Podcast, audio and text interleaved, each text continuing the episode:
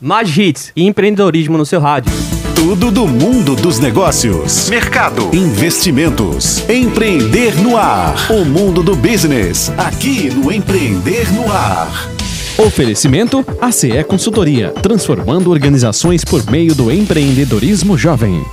Alô, galera, começando mais um Empreender no Ar. Eu, Diogo Santos, junto com Vinícius Souza e Gaba. Vinícius, quem é a nossa convidada hoje? Diogo, hoje a gente tem aqui Ana Lu, da Ensina Brasil. A gente vai falar sobre educação, né, Ana Lu? É isso mesmo. Ana, conta a sua história pra gente, Ana. Obrigada, gente, por me receber. Obrigada a todo mundo que tá ouvindo também. Feliz demais de estar aqui hoje com vocês. É, ainda mais para falar de educação, né? Que é um negócio que tava na minha família desde que eu sou muito pequena, que eu escuto falar em educação, eu escuto falar sobre ser professor com muito orgulho, assim. Então, minha avó, desde pequena, me contava, assim, que ela foi a primeira professora do sítio onde ela morava, que era lá pertinho de Caruaru. E ela falava disso com um orgulho gigante, assim. Então, quando eu descobri que eu queria ser professora, é, ela foi a primeira pessoa que falou não acredito, minha, minha neta vai ser professora e ela enchia a boca assim pra falar disso e tal. É, e foi muito diferente, na verdade, do jeito que eu ouvi falar sobre ser professor depois, quando eu saí, né, daqui de Recife, quando eu saí da casa dela e fui fazer letras é, lá na USP com a intenção de ser professora, né? Então, é, todo mundo que eu encontrei daí pra frente, eu falava do professor como um coitadinho, alguém que, putz, era a sua última opção com certeza e tal ou como aquele super-herói que vai carregar o país nas costas, vai mudar tudo sozinho e tudo mais. É, e essa nunca foi a, a visão que eu procurava, eu sempre ficava procurando aquela visão lá da minha avó. É, e por isso é isso, tentei trabalhar em algumas escolas diferentes para entender é, um pouco mais de educação dentro da sala de aula mesmo. Até que depois pegou muito para mim essa questão assim de escala, ficava pensando muito é, que, o que está acontecendo com as crianças que não estão aqui nessa sala de aula, é, o que que está acontecendo fora dessas quatro paredes aqui e tal. E aí comecei a procurar outros jeitos de trabalhar com educação também. E aí foi aí que eu ajudei a começar uma Então, deixa eu só perguntar. É, tu, vamos... tu foi pra USP, tu tinha quantos anos? Eu tinha 17 anos. Ah, tá. É, e aí tu. Uma menina prodígio aqui. É, exato. tá. Saiu daqui do interior de Pernambuco, é isso? É, e eu aí, já nasci em Recife. Já tava em Recife, é, já. Tava em Recife, é. Fui pra lá, tava bem na dúvida, na verdade, hum. porque muita gente falava, é, putz, vai abandonar a gente, vai abandonar Recife, vai pro Sudeste e tal, mas na verdade pra mim era muito contrário, assim, eu tava indo porque eu sabia que eu queria voltar com mais coisas, assim, sabe? Entendi. Pra cá, eu sonhava muito com isso. E aí tu fez letras e trabalhou lá em São Paulo? Foi, trabalhei. O que que tu fez lá em São Paulo? Conta aí pra gente. Boa. Eu trabalhei em algumas escolas de referência lá em São Paulo, é, então, Pueridomos, a Mobile, é, que são escolas que eram de uma vertente um pouco mais construtivista, mas todas para uma elite muito específica assim de São Paulo. Só que ao mesmo tempo eu era voluntária também num cursinho popular. É, então também era isso, era esse choque de realidades o tempo todo, assim, porque eu tava dando aula, é isso, um turno em uma escola que um aluno às vezes chegava de helicóptero com o pai. Certo. E depois é, eu ia dar aula em, uma, em um cursinho que era a primeira vez que a pessoa tava descobrindo que aquela universidade existia, por exemplo. Então, para mim, isso foi muito forte, assim, e me fez entender muito é, com que eu queria trabalhar, sabe, em educação. E o que é que você queria trabalhar em educação, né, Vinícius? É, é, porque assim, é, você, não, você não escolhe ser professor, isso está dentro de você. Melhor, você escolhe. Até usei um termo errado, porque eu tenho um filho também que entrou agora. Ele teve excelentes notas aí no Enem e ele fez assim: não, eu quero ser professor de história, eu não quero ser outra coisa. Então ele passava em quase tudo como é o nome dele? Vamos mandar Caio Marx. Boa, Caio. Então ele disse assim: eu quero dar aula, eu quero, não quero fazer outra coisa, eu quero dar aula, não importa quanto que eu vou ganhar. Tem muito a ver com propósito, né? É, então assim, isso é lindo demais. A gente. Isso faz parte da gente aqui, do nosso Sim. cotidiano, do nosso empreender no ar, mas vamos lá. E aí. É, não, inclusive o resto da história tem é. muito a ver com isso, Então vamos lá, é conte-nos. É, tinha, era isso, era um propósito muito forte, mas também sempre acreditei muito que tinha muito a ver com autodesenvolvimento também. Então, para mim, essas duas coisas nunca estavam separadas, sabe? Quando eu pensava em ser professora. É, tipo, eu acredito muito que realmente parece clichê, mas eu acho que os professores são as maiores lideranças assim do país, porque para você ser um excelente professor, tudo isso que todo mundo fala assim de habilidade de liderança, século 21, não sei o quê, habilidades interpessoais, criatividade, é, inovação, tudo isso pra você ser um excelente professor, você precisa desenvolver. Tipo, você tá desenvolvendo isso constantemente, assim, sabe? Comunicação dentro de sala de aula, tudo isso. É, então, eu acreditava muito que isso ia ser uma profissão que também ia me ajudar a chegar mais perto da pessoa que eu queria ser mesmo, assim, sabe? Então, tinha esse lá, ao mesmo tempo que é, tentando ajudar o máximo de pessoas possível, assim, né? E diminuindo ao máximo a desigualdade, fazendo o máximo para diminuir a desigualdade educacional que eu conseguisse, assim, que era a coisa que, que eu queria e quero, né, até hoje, assim. Existe isso de cada professor ter seu estilo, o seu conceito, ou sua filosofia de ensino, ou normalmente você se adequa ao lugar que você está? E aí, pegando já esse gancho, qual que é o teu enquadramento diante desse conceito, né? O que é que tu normalmente prega é, quando tu vai para algum lugar ou focar em algum projeto específico? Muito legal essa pergunta, porque eu acho que tem um pouco das duas coisas, assim, porque é, acho que com certeza a escola que você tá influencia é, na, na forma que você vai ensinar, principalmente pela troca, eu acho, com os colegas, assim. É, e pela metodologia mesmo da escola, algumas coisas que são um pouco mais padrão, dependendo do tipo de escola que você tá.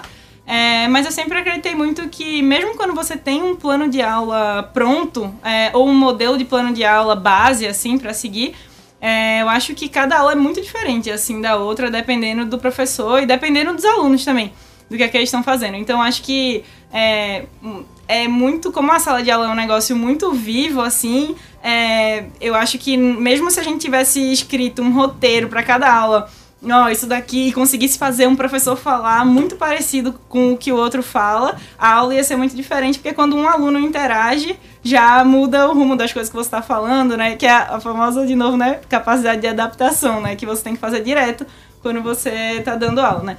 Então, assim, falando um pouquinho de mim, eu não acredito em uma metodologia só, tipo, única. É, o que eu acredito é mais em uma pegada de gestão de sala de aula, assim. Então, eu acredito que existem algumas, é, algumas estratégias que já foram estudadas por muita gente, já foram testadas por muitos professores. É, por exemplo, o Doug Lemov é um dos que eu gosto muito, que testou isso em várias escolas de excelência, escolas públicas de excelência. É, e ele foi lá e foi atrás, assim, de, putz, o que é que é, esse professor de excelência está fazendo nessa escola, nessa sala de aula? E ele tentou achar uns padrões entre professores, mas não são padrões. É isso, não é que o professor dava uma aula igual. É que às vezes, por exemplo, o jeito que ele reconhecia quando um aluno fazia alguma coisa muito legal era parecido. Então, e ele percebia que isso valorizava aquele aluno. É, é então. Então. Gaba, Gaba tá falando aqui. Gaba Você quer falar? Gaba? Fala, Gaba, a gente Ele, ele tá se batendo É. ali, se falando. né? É preparado. Então, Ana Lu, é, eu achei interessante essa parte que tu falou das competências e de como reconhecer é, méritos de alunos e tudo mais. E eu queria saber, para o pessoal que está ouvindo, o pessoal que está na área de negócios, de empresas, é, como isso se relaciona ao papel de liderança dentro de uma organização. Que incrível. não, eu- Boa, Gaba. Valeu. Isso é Gaba, nosso diretor, master aqui, tudo, tudo aqui na sua, né? Aqui é tudo na hora. É, vamos lá. Vai, Ana. Vou no ao vivo. É, é, eu acho isso muito interessante, assim, porque depois que eu saí da sala de aula, né, é, eu fui trabalhar como, é, como gestora, né, e dentro de uma organização, dentro de uma startup e tal. Isso em São Paulo ainda. Em São Paulo, é. Quando tu pegar o avião, tu avisa a gente que tu tá em Recife já, pra gente, só pra gente se situar. Tá bom? Boa, avisa, avisa. Mas é isso, né? Eu fui ser é, líder de comunicação e atração de professores em uma ONG de educação que chama Ensina Brasil. E assim, trabalhando lá dentro, já falo mais sobre ela também, que é um, um xodó, mas assim, é, trabalhando lá dentro e começando a trabalhar mais com gestão de pessoas dentro desse ambiente mais é, corporativo, é, eu percebi muito como é, era parecido é, essas habilidades de gestão de sala de aula com as habilidades de gestão de equipe. Então, por exemplo, é, tem um negócio que eu acredito muito em sala de aula, que é, ao invés de você falar, um exemplo e simples assim do dia a dia da sala de aula, é, ao invés de você falar o que o aluno tá, ao invés de chamar a atenção do aluno que tá fazendo errado, que tá fazendo uma coisa que você não quer, você reconhece o aluno que tá fazendo a coisa é, que você quer enfatizar. Então, por exemplo, ao invés de falar, João, pare de conversar, você fala, É, Fábio já está aqui. Fábio, obrigada. Você já está ali com seu livro aberto. Feedback positivo. Tá... Exatamente. Ela dá um feedback positivo. Exatamente. Ana. Reforço positivo É. na aí, veia. Sim, reforço positivo na veia. Isso no Ensina Brasil, esse, esse teu trabalho já, esse aí que tu tá falando específico de lá, do teu xodózinho, né? É, esse eu, acredito, esse eu acredito que é como uma técnica de gestão no geral, assim, mas sim, no ensino a gente tentava aplicar muito isso lá também. A gente sempre focou muito na, nas Qual era o público lá do Ensina Brasil? O Ensina é uma. Vou contar um pouquinho então, né? Conta, É. conta. Deixa eu só, só aproveitar um pouquinho e agradecer a ACE Consultoria, que é nosso patrocinador, patrocina o nosso programa. Então, quem quiser lá fazer seu plano de negócio, seu projeto, quer melhorar a sua empresa, quer fazer uma pesquisa, entra lá, www.aceconsultoria.com.br. Ana, continua. Boa, então contando um pouquinho assim do Ensina, né? É, o Ensina vem muito com uma ideia parecida com aquela que eu estava falando antes, de que professores são as maiores lideranças do país. Então a ideia do programa é que é atrair né, e selecionar com uma seleção muito rigorosa jovens muito talentosos de diversas áreas para atuarem por pelo menos dois anos em escolas públicas em contexto de vulnerabilidade. E ao mesmo tempo eles estão recebendo uma formação de desenvolvimento de lideranças ali, tanto para as habilidades de sala de aula, quanto para essas habilidades transversais que a gente estava falando aqui também. Então, a ideia disso é ter um impacto de curto prazo, né? Então, conseguir o maior impacto possível, conseguir professores excelentes para os alunos que estão naquele ano naquela sala de aula, naqueles dois anos pelo menos, é, e ao mesmo tempo ir criando essa rede de profissionais que depois desses dois anos, onde quer que eles forem trabalhar, se eles forem continuar como professores, se eles forem é, abrir alguma startup, se eles forem trabalhar em uma grande consultoria, onde quer que eles estejam, eles vão levar consigo esse comprometimento e esse senso de realidade do que é que acontece e do que é que funciona ou do que é que funcionou na escola pública que ele estava. Então ele vira quase um embaixador é, da realidade do chão da escola, é, nos lugares em que normalmente essa, esse tipo de voz não é ouvida, sabe? E esse professor, ele tem um. Não poder, mas ele é um canal de melhoria também na infraestrutura da escola. Porque eu vou fazer um paralelo aqui. Você falou sobre gestão de sala, né? Gestão de sala, você tá ali lidando com o aluno. E quando a gente fala de escola pública, nem sempre o aluno vai estar nas condições básicas de motivação para aprender. E aí você tá falando do aluno que muitas vezes está com fome ou está com problema em casa. E aí o professor tem que ser não só professor, tem que ser um, um- um pai, uma mãe, um dentista, um psicólogo. E aí qual o papel de vocês também nesse aspecto de, pô, tá faltando aqui uma infraestrutura, o que é que a gente vai acionar? Quem a gente vai acionar? Como é que a gente vai mudar a realidade dessa escola? É, quando você estava falando agora, eu lembrei muito de uma história de uma escola, uma das primeiras escolas que a gente. Acho que foi a, primeira turma do programa que a gente teve, é, lá em 2017. É, professora Sofia, uma professora incrível. é, e, e ela estava lá numa escola, né, numa, numa escola, num, num bairro bem vulnerável, de vulnerabilidade, lá em Campo Grande. É, e a escola não tinha iluminação na rua, não tinha iluminação na escola. Então, assim, é, eles conseguiram horários para fazer projetos com os alunos, por exemplo, e começaram a não poder ir. Os alunos começavam a não poder ir naquele determinado horário porque não tinha luz na escola. Então, não tinha. Você esbarra numa coisa muito básica ali, né? É, que impede que qualquer tipo de aula aconteça, né? Vai estar tudo escuro. É, e aí tem uma coisa, aí aqui só queria fazer uma ressalva antes de continuar a história, que é, é, eu não acho que o professor deveria estar desempenhando todos esses papéis Sim. em um mundo ideal, né? Porque Claro. é, isso, isso gera muita sobrecarga né, no professor. É, mas hoje em dia acredito sim que é o que acontece e que muita gente faz um papel muito importante, muito professor faz papel muito importante para essas outras coisas também de fora da sala. Então, por exemplo, no caso de Sofia, o que ela fez foi ela começou a procurar parcerias com a empresa de luz local e foi lá e, come... e aí entra aquela parte da rede também, né? Que a gente acredita muito em fortalecimento de uma rede mesmo. Então ela começou a mandar lá no grupo, gente, alguém conhece alguém da empresa X e tal? E aí é, e aí foi chegando em mais gente, chegando em mais gente, e finalmente alguém conhecia, colocou ela lá em contato com a pessoa. Ela contou toda a história da escola, de novo aí habilidade de tudo isso, de comunicação, fez, preparou lá o pitch direitinho. É, falou e realmente foram lá e fizeram a reforma, trocaram os postes e tudo mais. E os projetos voltaram a acontecer, né? E aí isso foi bom não só para a escola, que é um negócio que mudou. É, é isso, todos aqueles alunos que estavam fazendo aquela aula ali não iam estar, né? Então, é, e, e, às vezes a gente sabe que é uma oportunidade como essa de estar tá fazendo um projeto, por exemplo, que muda o que o aluno vai fazer depois, né, da escola.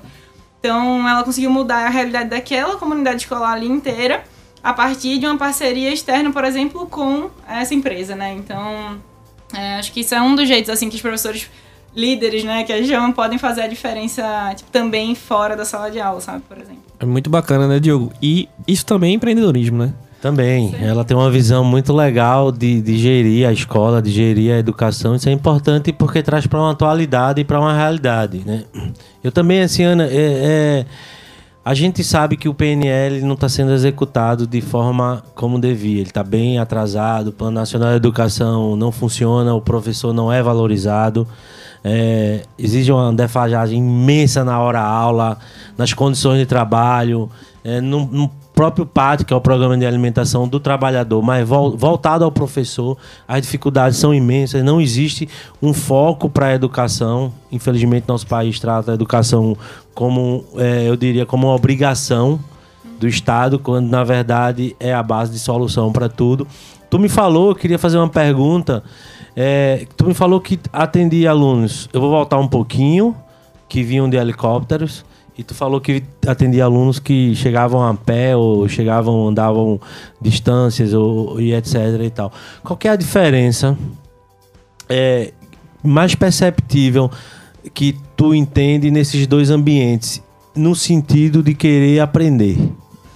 Ah, para mim é senso de possibilidade, assim. O senso de possibilidade que o aluno tem no começo é, da aula, no começo de tudo, assim. É, eu sempre faço, eu costumo fazer uma dinâmica, eu costumava, né? Tô com saudade de sala de aula, inclusive. É, mas é uma dinâmica dos sonhos, assim, no começo. E aí eu sempre perguntava pros alunos? Tipo, qual que é o seu maior sonho? É, e aí eu perguntava nos dois lugares. E aí é, é chocante, assim, a diferença, né? Porque eu lembro que em uma das minhas turmas do cursinho, do cursinho é, um dos alunos falou, tipo, muita gente ficava sem saber o que responder, assim. E, é, uma das alunas depois falou, tipo, que tava muito triste, assim, tal, porque ela tava achando que ela não sabia sonhar. Porque ela não conseguia pensar em nada, assim. E aí ela veio falar comigo e tal depois falou isso, tipo, ah, meio que me ensina a sonhar, sabe, assim. E aí eu falei... E aí, ao mesmo tempo é, na, é isso, né? Ao mesmo tempo, em outra, na outra escola, todo mundo tem uma visão muito clara e de, de profissões bem específicas. Não todo mundo, né? Eu sei que é uma fase difícil, enfim, para todos os é, adolescentes e tudo mais. Mas, assim, é, o, sonho das outras, o sonho das outras crianças, por causa desse senso de possibilidade delas, por causa do repertório que elas tiveram, do contexto que elas tiveram, as coisas que elas tiveram acesso, é, são muito diferentes. Então, eu ouvia já, é, eu, quero, eu quero desenvolver meu próprio jogo eu quero é, ser engenheira, eu quero. Então, assim, era um. É isso, assim, sabe? Esse senso de. Que eu acho que é onde o professor também tem muito é, papel, sabe? Não de determinar qual é o sonho da pessoa, claro, ou de influenciar sonhos, mas de conseguir abrir esse repertório, principalmente para as crianças que não iam ter esse repertório, é, não iam ter acesso a esse tipo de repertório fora da escola, sabe? Então, crianças que estão em casas que não têm livros, por exemplo, crianças que não conversam, né, sobre é, sobre muitos assuntos em casa, com adultos e tudo mais. É, o professor acho que está muito lá para fazer esse papel também de mostrar todas as possibilidades, porque não existe autonomia de escolha se eu não sei qual é o meu repertório de escolhas, né? Então acho que isso é uma. Isso para mim era o que mais fazia diferença, assim. Ana Lu, é uma pergunta um pouco mais subjetiva, né? É, a gente tá nessa, nesse campo aí da tua Cuidado. experiência, Cuidado. da tua formação, mas é tranquila, é tranquila. Vá por mim. É, são duas perguntas. Uh, qual foi tua frustração e qual foi tua surpresa enquanto é, professora de fato, quando você começou de fato? Eu acho que quando a gente tá na faculdade, a gente sempre vai naquele campo das ideias, tem muita coisa prática, mas quando você bota a mão na massa, a gente sente na pele, né? E eu queria entender esses dois lados, esses dois mundos, para navegar um pouquinho aí nessa tua história. Ah. Ah, eu vou começar pela frustração. Então, acho que é, minha frustração era sempre. É, inclusive, uma das estratégias, vai lá, de gestão que eu estava comentando antes, que quem comenta é Doug Lemov, né? Que chama, ele chama de padrão 100%. Que é a sua missão é chegar em todos os alunos da sala. Tipo, todos os alunos têm que aprender. Você tem que ir com a missão de que todos os alunos aprendam o que você está ensinando. Então, você está ensinando para todo mundo, padrão 100%, né? E aí, que de novo, técnica de gestão, né? Você tem que chegar nos clientes, tem que chegar em todo mundo do seu público-alvo e tal, enfim. E aí, é... mas aí a frustração é que é muito difícil, assim, é chegar em 100% dos alunos. E quando você pensa É, e aí eu acho que aí tem uma diferença bem grande, assim, pra sala de aula, dentro e fora de sala de aula, que é quando você não chega em 100% do seu público-alvo é, em um negócio, é, eu acho que o nível de frustração é diferente de quando você sabe que você não está chegando é, em 100% dos alunos. É, é que aí para de ser uma estatística, tipo, ah, cheguei em 90% e Chegar em ser 100% conceitualmente é o que na, na sala de aula? Todo mundo aprender o que deveria aprender naquela aula, assim. Sim. E aí sempre tem um aluno por é, é isso, né? É muito difícil chegar nesse, chegar em todo mundo. e Isso aí, é uma quando- frustração. isso é uma frustração porque quando um aluno não aprende, isso aqui é uma pessoa que não tá aprendendo. Mesmo se tiver, tipo, os outros 29, vai, os outros 49 tiverem aprendido, eu sei que tem uma pessoa que não aprendeu, sabe? Então isso foi uma frustração. Isso é coração de professor. Isso é coração de professor. E mente, pô, também de professor, porque, É. tipo, gente, tem uma pessoa que não tá Exatamente, exatamente. É, acho que foi isso. Aí a outra é... É, surpresa, surpresa, Surpresa. conquista também, sei lá. Surpresa pra mim, sendo bem sincera, assim, é, foi uma, foi que eu sempre acreditei que eu sempre tava com essa visão assim de que a educação pra mim era dentro de sala de aula, assim. É, e a minha surpresa foi que eu curtia muito também fazer educação fora de sala de aula. Essa foi uma, uma surpresa assim pra mim, é, que era curtia muito conseguir fazer é, fazer programas mais estruturais também, que chegassem em mais alunos e que eu conseguisse, mesmo que eu não tivesse aquele impacto tão direto e aquele feedback tão direto ali que, que você tem na hora da aula e que é muito legal, mas faz, que prog- criar programas que cheguem em milhares de alunos, por exemplo, e tá fora da sala, mesmo que você tenha que estar fora da sala de aula para fazer isso. Isso foi uma surpresa para mim, eu não sabia que eu ia curtir tanto assim. Ó, muito, muito, muito bom, hein? Isso. E por falar em sala de aula, por falar em universidade, por falar em impacto, é, nossa patrocinadora, a SE Consultoria, tem um minuto universitário, né? É um momento que a gente abre aqui para que eles falem sobre como as técnicas, as metodologias podem ser aplicadas nos negócios. E você, ouvinte, que está querendo abrir sua empresa ou quer melhorar sua gestão de empresa, ouve aí, anota no papel e bota em prática que com certeza a gente vai ter um resultado melhor da tua empresa. Então vamos ouvir um minuto universitário. Minuto Universitário. Dos estudos para o mercado de trabalho. Olá, Diogo. Olá, Vinícius. Olá, o pessoal que está em casa escutando e atento ao programa Empreender no Ar dessa semana.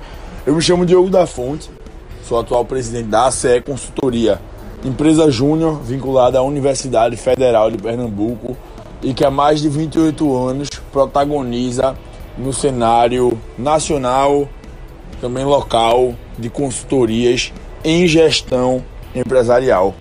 E como de praxe, no Empreender no Ar dessa semana, eu vou trazer o quadro do Minuto Universitário, que é um momento onde vou representar os jovens e trazer a nossa visão a respeito do mercado, do presente, do futuro, das tendências, que pode ajudar muito você que está começando, que tem um sonho de abrir negócio, que está começando um negócio agora, ou que já tem uma empresa de pequeno, médio e até mesmo empresas de grande porte, com algumas dicas que, se refletidas implementadas, podem fazer a diferença no seu dia a dia e alavancar os seus resultados. Nós vamos falar hoje sobre o conceito de MVP, ou seja, o mínimo produto viável. Um conceito que foi mostrado ao mundo, sobretudo nas empresas de inovação e tecnologia, ou seja, as startups.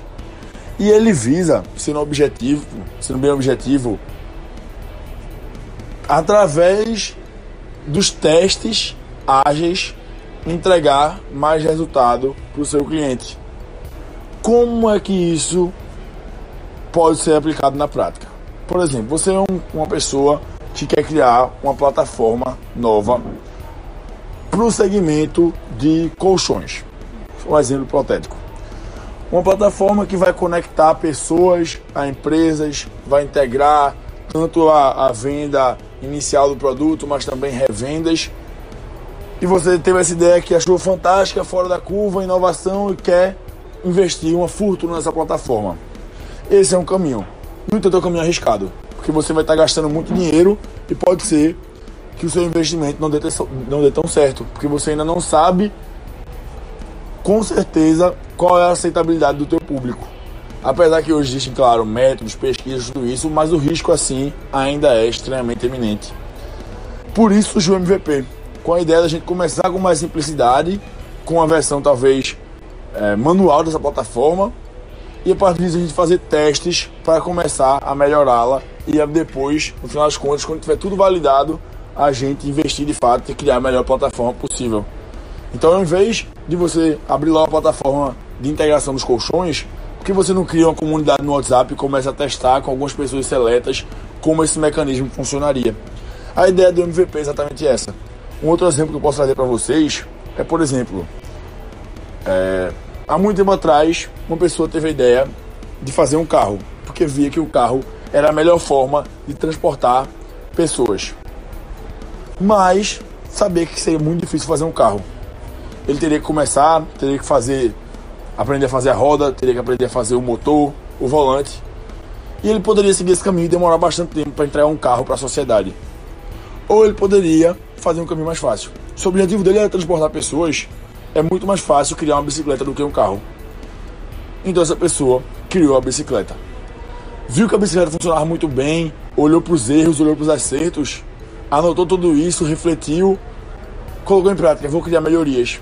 E com isso criou a moto. Desenvolveu um motor, um retrovisor, um pouco mais complexo do que era a bicicleta, mais eficiente, mas ainda com a mesma função de transportar. E assim foi criada a moto. Depois disso, evoluiu para um triciclo, até evoluir e chegar na etapa do carro. E é isso o raciocínio que nós queremos trazer. Como fazer a partir de testes a gente conseguir economizar dinheiro. Então a gente sabe que dinheiro hoje é algo que a gente tem que trabalhar muito bem para poder fazer mais dinheiro e não sair no prejuízo. Então o MVP é uma fonte fantástica de gerar economia e eficiência. Um segundo ponto, agilidade. Quando a gente fala de agilidade, é entregar mais com menos tempo e com menos recursos.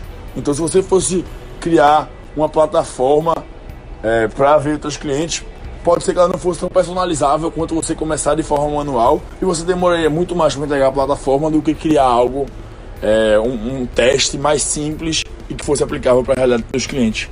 E por último, compatibilidade, já que é um método aplicado a vários segmentos, independente de ter surgido na tecnologia, você pode abrir esse leque para muitos lugares.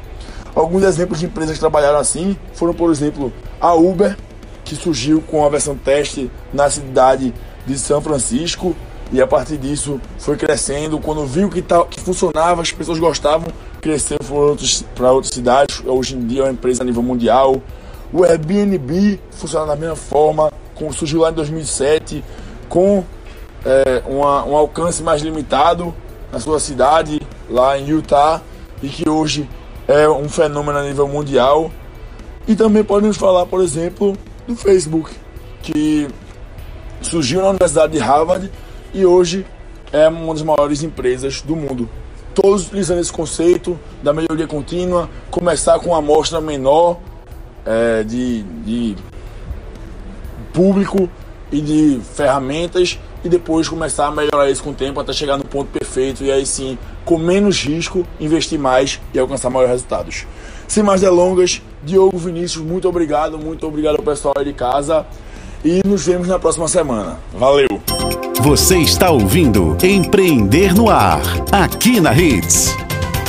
Voltando aqui com Empreender no Ar, hoje com a Ana Lu, que atua na área de educação, professora, tá com vários projetos na Secretaria de Educação, já foi do Ensina Brasil, inclusive ela tem mais novidades para falar aqui pra gente mais pra frente no programa. Show, né, Vinícius? Novos projetos. Onde, onde que a gente parou? A gente tá aterrizado onde aí? Fala aí pra gente. Tava lá em São Paulo. Então vamos lá, Pega continua aí, né? Pega o avião aí. Continua aí onde a gente parou. Vai lá. Esse avião. Pronto, vou contar a, a parte que me motivou, inclusive, a pegar esse avião de volta. vai. Opa. Que foi quando a gente recebeu é, a prefeita de Caruaru em uma das nossas formações iniciais lá para os professores lá do Ensina Brasil. E eu percebi como aquilo me realizou, assim, porque o programa começou a acontecer aqui em Caruaru também, né, que era a cidade da minha avó. E aí, é, quando eu fui chamar ela lá no palco pra falar com, com os professores e tal, eu senti um orgulho tão grande, assim, eu falei, caramba, a gente tá chegando aquele impacto lá que a gente começou em cinco pessoas e tal, tá chegando em Caruaru, sabe, agora, e, e isso tá, é isso, tá vencendo, tá, tá chegando mais longe, assim. É, então isso me motivou muito, isso me fez muito perceber assim que eu queria realmente fazer alguma coisa que conseguisse chegar em cada vez mais alunos de Recife também e, e do Brasil, sabe, como um todo. Isso legal. É, e aí a hora que tu, tu entrou no avião agora, é? Então segura um pouquinho. Vamos faturar, né, Vinícius? Vamos faturar, depois a gente pega aí o avião. Hits Empreender no Ar. Mais hits e empreendedorismo no seu rádio. Hits, Empreender no Ar. Voltando aqui, Vinícius, Gaba, Ana Lu, empreender no ar, muito bom hoje. Ana agora está no avião. Eu acho que é a hora que ela vira a chave, né, Ana?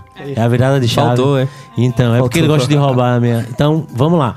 A virada de chave é o momento que Raquel Lira, que é a prefeita de Caruaru, vai lá e conhece o programa de vocês e, e tu toma a decisão de vir pra cá, é isso? Fala pra gente. É, ainda fiquei mais um tempo lá no ensino, mas eu fui percebendo também que, é, enfim, fui encerrando esse ciclo aí é, depois de cinco anos lá.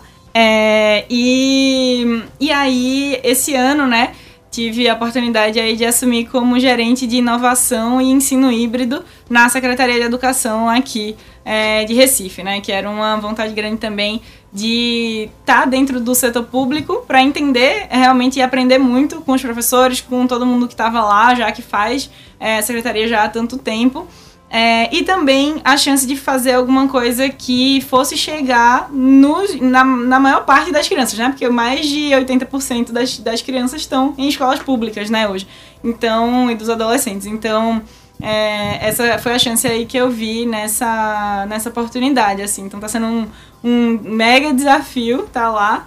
É, aprendendo demais, assim, todos os dias, ficando muito fã de todos os professores, principalmente é, os professores aí da Escola Municipal de Aulas Digitais, que a gente está construindo aí a cada dia. É, sou fã demais, inclusive, se estiverem ouvindo. Beijo, gente.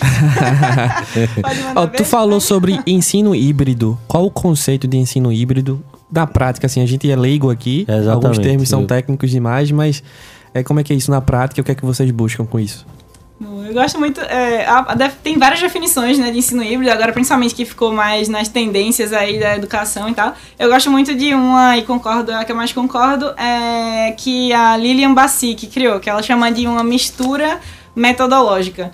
É, isso eu acho legal porque, na verdade, ensino híbrido é essa mistura mesmo de uma parte presencial de ensino e uma parte online. É, só que não para aí, né? É tudo que vem com isso. Então, com isso pode vir, por exemplo, muito mais personalização de ensino, entender muito melhor o que é que cada aluno está aprendendo ou não na aula, porque aí entre as ferramentas de tecnologia, né? Você consegue é, cons você consegue ter uma noção muito melhor das métricas da sua sala de aula, assim, que é outra coisa que eu curto muito também, né? Então, é isso, assim, você conseguir ver é, qual é o sucesso que você quer, qual é o sucesso para aquela sala de aula, é, pra, e para aqueles alunos e quanto você está avançando nisso, né? Então acho que é, tecnologia ajuda nisso também. Mas na prática, na, falando bem diretamente assim, é uma, uma educação que envolve né, momentos presenciais e momentos online. É, é isso. Vou aproveitar a resposta para mandar um beijo para minha mãe. Ela que é professora também e trabalha muito com isso, né? Com ensino híbrido, com tecnologia na educação. Então, Cristiane lá, tá ouvindo lá de Vitória, um beijo professora dedicada, trabalha uma semana, 24 horas por dia. Verdade, verdade. Os professores em si, a todos, né, que trabalham muito, se dedicam, entregam a vida a esse propósito, a gente fala muito sobre isso aqui. De, desse, desse, dessa vontade de mudar e quem transforma são vocês. A gente precisa cada vez mais valorizar isso. É, Ana, essa coisa da, do tecnológico dentro da escola pública. É, atualiza a gente de como que tá, o que que tem, o que que se espera para o futuro. Massa. É, inclusive, é, assim, junto com isso daí, eu fiquei pensando muito nisso que você estava falando, né? Dos professores que transformam tudo e tal. Acho que professores nessa linha, né? São muito empreendedores também. E já juntando com esse lado da tecnologia, eu acho que um exemplo muito bonito, assim, que a gente está vendo é, na, agora, né? Aqui na educação de Recife, é que é, são professores que criaram essa escola, né, que, que ajudaram a construir essa escola de aulas digitais para produzir essas aulas e que nunca tinham gravado né, aulas. A maioria deles nunca tinham gravado em um estúdio. É, eles estavam acostumados com a aula de sala de aula, né? Ali do, do chão mesmo da escola. E eles é, tiveram que desaprender o jeito de ensinar que eles é, que, Fazem há anos, né? Ensinado, É, exatamente. é. Então, é, esse processo de desaprendizagem é um negócio que eu admiro demais, sabe, assim, nos professores e que é, foi o primeiro impacto, eu acho, desse, nesse sentido da tecnologia nos professores, assim, né, mais diretamente. Então, o professor teve que reaprender aquele jeito lá e virou um professor excelente, virar um professor excelente dentro de um estúdio também. E ao mesmo tempo, o professor que não virou professor de estúdio nesse, nesse período né, de pandemia, ele tá dentro da sala de aula, mas ele tem que aprender a como usar melhor, né? Esse, Ah, outro, esse- os equipamentos, aulas digitais. É, e essas aulas digitais que já estão acontecendo para potencializar a própria aula dele, né? Porque a tecnologia nunca vai substituir o professor, né? Realmente é, são momentos diferentes, assim, né? E eu acho que ela, pelo contrário, só potencializa o trabalho dele dentro da sala de aula, sabe? Tu acha que deu um oxigênio ou tu acha que. Eu, eu- percebi, eu acompanho alguns professores da rede estadual, inclusive, eu conversava muito. Eu vi que o primeiro ano foi muito difícil. O segundo não. O segundo parece que oxigenou. É isso mesmo ou eu tô falando alguma besteira aqui? É, acho que, acho que continua difícil. É, Tá falando besteira. Tô falando besteira. Não, não, É, mas eu tá acho falando que- besteira. Mas acho que todo mundo tá aprendendo, né? Essa é a minha visão, assim. Então tá menos difícil, eu acho, mas que segue aí nesse, nesse desafio aí da, da adaptação, né? Mas isso é que eu acho que pra todo mundo, né? Acho que pros empreendedores também, né? Tipo, esse aprender a fazer tudo remoto, por exemplo, né? Eu sinto que agora é, as pessoas estão se adaptando um pouco mais, né? Do que no começo. Então é- eu acho que é mesmo, no mesmo sentido, assim. Acho que as pessoas estão um pouco mais adaptadas, já tá dando pra respirar um pouco mais, eu acho, do que, do que no começo. Eu vou, vou voltar pro tema das perguntas mais abertas. Complexas, cuidado, Ana. Cuidado. Eu gosto de explorar esse campo É, um pouquinho. Ana Lu, qual que é o teu grande sonho enquanto professora? O meu grande sonho é, acho que é chegar em cada vez mais alunos com cada vez mais qualidade. E é engraçado que eu falei esse sonho agora, eu não tinha pensado nessa frase não, porque assim, é, tô falando e pensando aqui que, é, tipo, eu sempre gostava muito de fazer sonhos com métricas, assim, é. Então, e agora eu falei um que é bem aberto, né? Cada vez mais alunos com cada vez mais qualidade. Mas é que eu acho que nesse sentido sempre vai ter uma criança que, é, que precisa aprender mais, né? Então, no da educação acho que eu tô ok em fazer um, um sem métrica por agora, mas acho que é esse aí. E tu acha que pela política talvez seja um caminho? Como é que tu enxerga a política, essa relação com a educação? Eu sei que muitas vezes a gente fala que ah, a política talvez não seja a minha área, mas é, como é que tu enxerga isso na tua visão prática?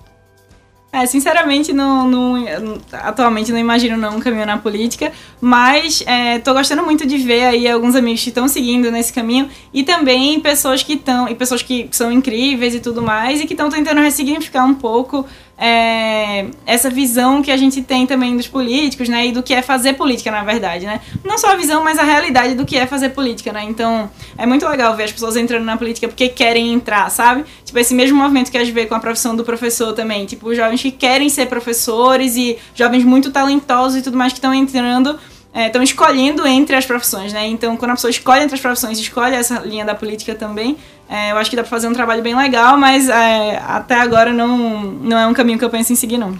Ô, Ana, é, falando um pouquinho mais da educação, a gente tem vários eixos dentro da educação. Tem vários debates e discursos sobre a educação e caminhos que se deve seguir. Eu tenho uma, uma opinião formada sobre isso. É, a gente pode falar depois da tua resposta.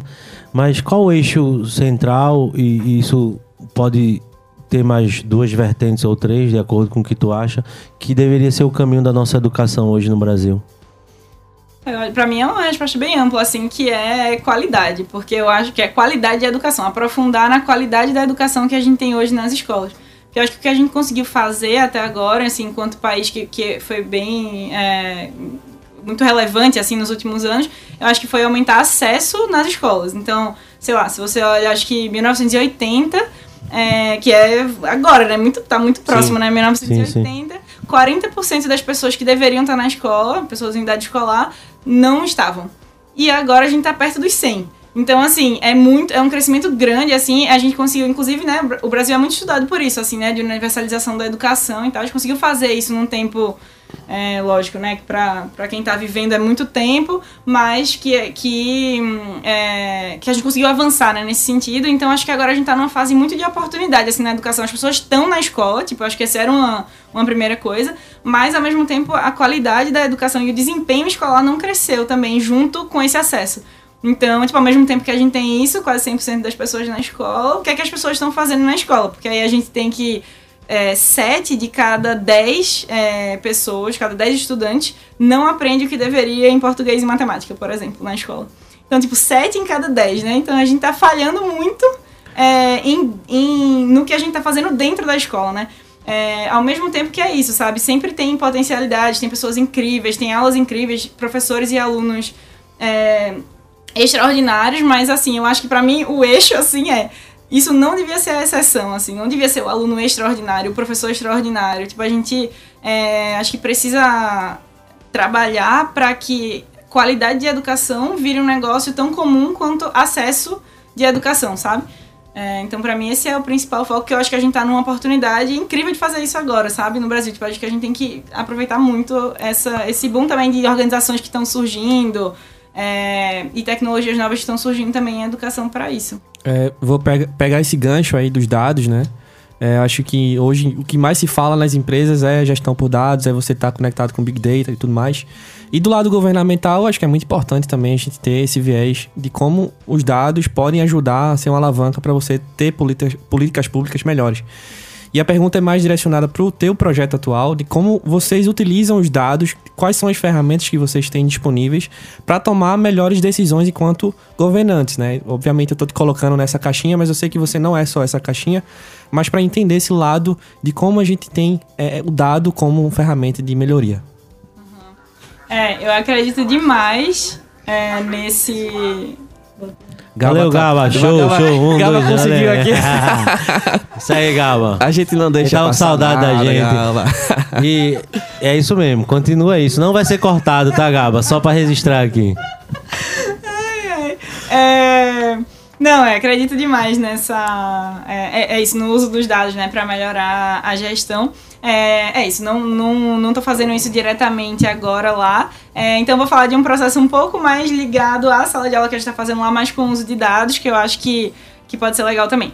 É, que é por exemplo, começar a olhar para é, pequenas perguntas, drops assim de o que o aluno aprendeu depois de uma aula, assim. Então, ao invés de fazer provas extensas e ficar tentando é, ficar tentando montar né, tudo isso e, e, receber esse feedback dos alunos de um jeito muito complexo. Às vezes, uma pergunta muito bem feita, você consegue acessar o quanto aquele aluno aprendeu do, do assunto principal da aula, ou da habilidade principal que você está querendo desenvolver na aula. Então, é, isso é uma coisa que eu acho que a tecnologia pode ajudar muito, porque o aluno responde isso, por exemplo, no aplicativo logo depois de uma aula que ele assistiu, e a gente consegue ver. De, e aí é isso, né? A gente tem 90 mil alunos né, na, na rede, mais ou menos. É, e a gente se, se todo mundo tá lá dentro e todo mundo tá engajado e fazendo uso né, dessa métrica, a gente consegue depois gerar ali um. ter uma, uma foto de que habilidades a gente está desenvolvendo mais nos alunos, né? E a partir disso pensar em políticas públicas, inclusive, para isso, né? Tipo, se a gente está desenvolvendo mais habilidades, é, se a gente encontra um padrão nessas habilidades que a gente está desenvolvendo mais, é, por exemplo, se nas habilidades mais relacionadas a raciocínio matemático, é, isso não está sendo desenvolvido, tipo, a gente precisa pensar uma coisa específica para esse campo, né? Então acho que é um jeito que os dados que a gente usa, vai, que são mais internos assim, poderiam se tornar é, políticas públicas depois. Muito bacana essa ideia. Essa prática com certeza deve ajudar bastante.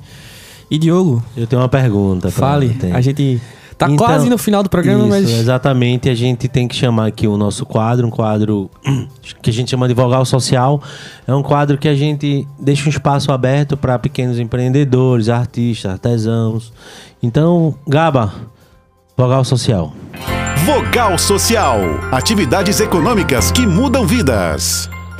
Olá, amigas e amigos do Empreender no Ar. Meu nome é Elisa Adler, eu sou diretora do Ensina Brasil e queria compartilhar com vocês um pouquinho do nosso trabalho. A gente acredita fortemente que professoras e professores são as maiores lideranças que existem. Por conta disso, a gente faz um programa de desenvolvimento de lideranças para a educação por meio da vivência de dois anos como professor em sala de aula. Então, a gente recruta, seleciona jovens profissionais dos mais diferentes cantos do país para trabalhar nas secretarias de educação em que a gente tem parceria, atuando como professores por dois anos e durante esses dois anos recebendo todo um, um pacote de formação é, para o desenvolvimento das suas competências e habilidades de liderança. Então, eles recebem tutoria pedagógica, eles recebem mentoria, eles fazem complementação, formações específicas, várias trilhas formativas, e isso faz com que eles consigam desenvolver ainda melhor as suas habilidades e competências para serem ainda melhores professores, levando educação de qualidade para todas e todas as alunas desse país. O Ensina Brasil hoje está presente em 10 cidades de 5 estados diferentes e Pernambuco é um deles. A gente tem hoje 300 ensinas que vêm de 26 estados diferentes e a Letícia é um deles.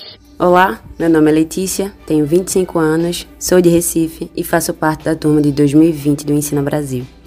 Atuo como professora de matemática e faço parte da equipe de projetos educacionais em uma escola pública municipal em Petrolina.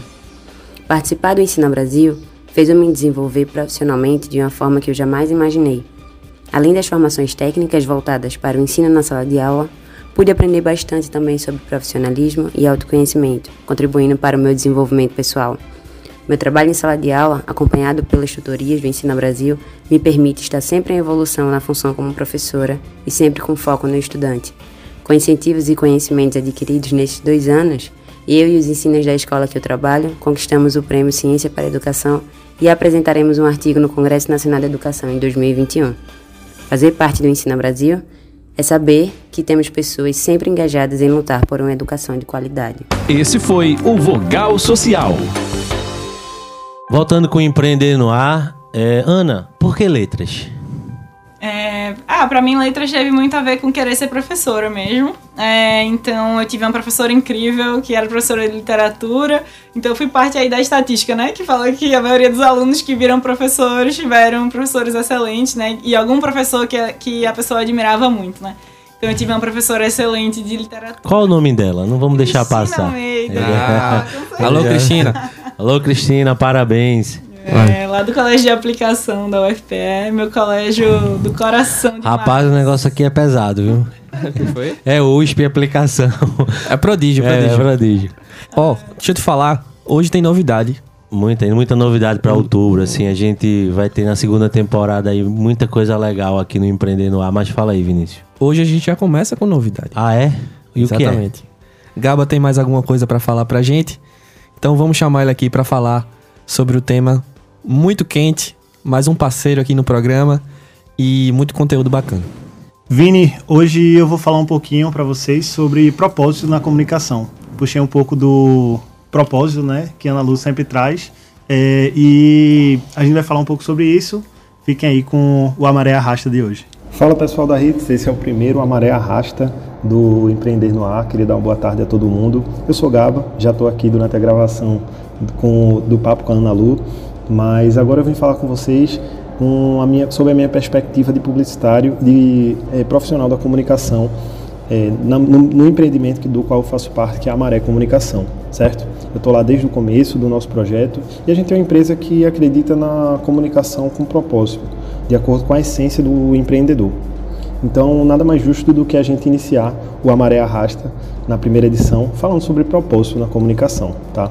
O propósito nada mais é do que um- uma visão clara daquilo que você tem como objetivo ou como missão quando, todos os dias quando você acorda para fazer alguma coisa, né? O propósito ele pode ser variável entre cada empreendedor, né? Cada um tem o seu, mas ele sempre é algo que vai diferenciar a sua empresa. Ele sempre é algo que vai fazer com que você tenha mais brilho nos olhos para fazer o seu serviço ou fa fazer a sua entrega ao cliente. E não pensem que o cliente ele está alheio a isso, né? O cliente ele está sempre ligado eh, na forma como ele é atendido e qual qual problema que está sendo resolvido e de que forma. Então eh, acaba que o propósito ele é um, guia, um guia para você na hora de você apresentar a sua empresa, na hora de você saber o que você faz e por que você faz. Muitas empresas elas têm um propósito bem, bem claro, né? como por exemplo eu posso trazer a Stone, cujo propósito é ajudar empreendedores eh, a ter menos dependência de algumas outras instituições e tudo mais, com o objetivo de, de entregar a ele cada vez mais soluções de forma cada vez mais fácil. Nubank, por exemplo. Ele tem um propósito claro, que é fazer com que as pessoas percam menos tempo nas agências de banco ou resolvendo burocracia. Entre outras coisas, a gente pode dizer também que o propósito ele pode ser um problema que você quer resolver na sociedade. Por exemplo, a Analu ela tem o propósito de melhorar a educação, fazer com que os professores eles se tornem cada vez mais lideranças importantes dentro da sociedade.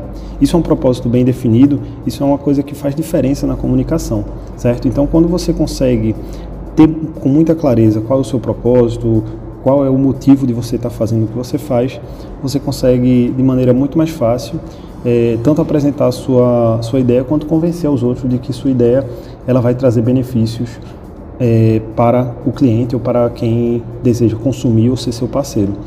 Eu acho que dentro da maré, isso é uma das coisas que a gente mais preza quando a gente vai pegar um caso novo de cliente, quando a gente vai pegar um, pro, um projeto novo para ser feito. E eu acho que é um bom ponto de partida para todo mundo que quer ser um empreendedor e quer desenvolver uma estratégia de comunicação. Para mais informações sobre propósito, sobre comunicação, segue a gente lá no Instagram, a Maré Arrasta, que é o mesmo nome desse quadro, e fica por dentro do que a gente tem para trazer para vocês. Um grande abraço, vamos continuar com o programa aí. É com vocês, gente.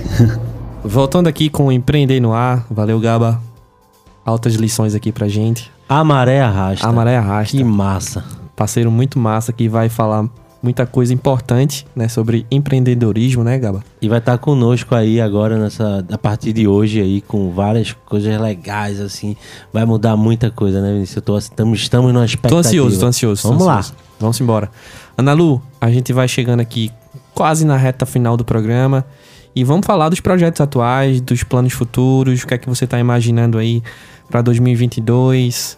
Quais são seus planos enquanto professora, empreendedora? atuante da área da educação? Bom, criar esse sistema aí conjunto para que cada vez mais alunos é, consigam aprender de onde eles estiverem, né? E para que a gente diminua cada vez mais a defasagem. Então, minha grande missão aí para o próximo ano é, é essa. É, e de resto, também estou com alguns projetos aí sobre é, aprendizagem em escala é, e com qualidade, assim. Então, sou muito apaixonada, assim, por esse tema. É, esse Já pode divulgar? Não pode dar muitos spoilers. Oh, spoiler! só um pouquinho, só um pouquinho, primeira mão. ainda, mas está sendo construído. mas espero voltar para contar sobre ele no futuro oh. também. Mas... Então vamos deixar marcado. Já tem prazo? Ô, Ana, o que... ele tá vendo ele fica forçando a barra. Ana, o que tu diria pro nosso ouvinte aqui que quer ser professor, que está em dúvida? O que, que tu podia falar para essa juventude? A gente tem um público jovem muito bom. Tem um monte de gente aí que vai entrar agora na universidade, que está com isso. Fala, fala um pouquinho é, dessa perspectiva para nosso para nosso ouvinte. É, o que eu eu vou dizer o que eu queria ter ouvido, assim. É, então fale. Na, na época que era que você pode ser um profissional excelente em qualquer coisa que você escolher fazer, assim. É, isso parece uma coisa muito geral, mas cada vez mais eu percebo que é verdade, assim. Então, não é realmente a profissão, não é, não é a, a faculdade, desculpa, que vai delimitar ali é, se você vai ser um grande destaque ou se você vai conseguir fazer o impacto que você quer ou não, assim. Não é só a faculdade, vai. É, mas também é muito mais o jeito que, o jeito que você vai se encontrando, vai encontrando de, é muito mais o jeito que você vai encontrando de se desenvolver nesse caminho e de ir chegando nos lugares que você quer chegar, assim. Então eu diria que para quem está pensando em ser professor, que é, é, um caminho incrível de autodesenvolvimento e de desenvolvimento das outras pessoas ao mesmo tempo, assim. Então venham pro clube aí. Vamos embora, formar mais professores para transformar o Brasil. É isso, isso mesmo. Vamos lá, Vini. Considerações finais. Ana Lu, obrigado pela participação. Com certeza foi muito inspirador para todo mundo aqui, para quem tá ouvindo de casa. É, Gaba, quer fazer mais uma pergunta? Você tá aí? Ele quer, ele quer, eu sabia. Ele quer, ele fica mexendo ali, gente. Eu provoquei, ele veio. Aproveitando enquanto ele chega, agradecer a ACE Consultoria que nos ajuda, nos patrocina. Pode perguntar, Gaba. Vai, Gaba, que é tua. Então, Ana Lu, você está é, trabalhando nessa área de ensino híbrido e tudo mais é uma área que cresceu bastante dentro do, dentro do mercado como um todo, principalmente na área mais comercial, mais privada, assim. É, e a gente sabe que a internet é um problema muito grande para os jovens e isso prejudica, de certa forma, né? O ensino híbrido e tudo mais, como a gente sonha que ele deva acontecer. É, Eu queria entender qual é a tua perspectiva sobre é, essa democratização do acesso à internet e como isso vai influenciar a vida dos alunos no futuro. Legal. É, eu acho que esse tema da conectividade é importante demais, assim. É, uma, tem, eu acho que esse é um tema que vale muito. Esse é um dos temas que, para mim, exemplifica como é importante ter uma política e ações políticas que sejam transversais, assim, entre os municípios até, mas principalmente entre um governo e outro, assim. É, então, eu acho que ações que geram, por exemplo, dados patrocinados no celular dos alunos, isso é uma coisa que todo mundo tá vendo que onde foi feito tá funcionando assim. É, ou seja, né, isso daí é que você pode gerar um, um, Você pode entrar num aplicativo em que você não gaste internet, né? O dado já está patrocinado ali. É, e isso é feito em parceria com, com rede de telefonia, né, rede de internet, é, que existem já, né? Então, é, esse tipo de política, quando ela. Mas ela não pode acontecer em um governo e aí acabar, e aí você desaprende tudo que foi feito, né? Tudo, todo o engajamento que foi feito já com os alunos e tudo mais. Eu acho que o que precisava acontecer é a continuidade, gente, né? É essa continuidade, exatamente, de uma política como essa, para que a conectividade seja uma coisa, de novo, básica, é, para poder a gente continuar aumentando a qualidade do ensino, né? Mas ali é que nem a luz da história de Campo Grande, né? Tipo, se a gente não tem, se o aluno não consegue abrir o aplicativo, a gente não tem como pensar no melhor plano de ensino híbrido que exista se o aluno não estiver lá, né? É como se o plano não existisse, né? Então acho que esse pode ser um caminho, por exemplo. Muito bacana. A gente tinha conteúdo para fazer dois, três programas aqui.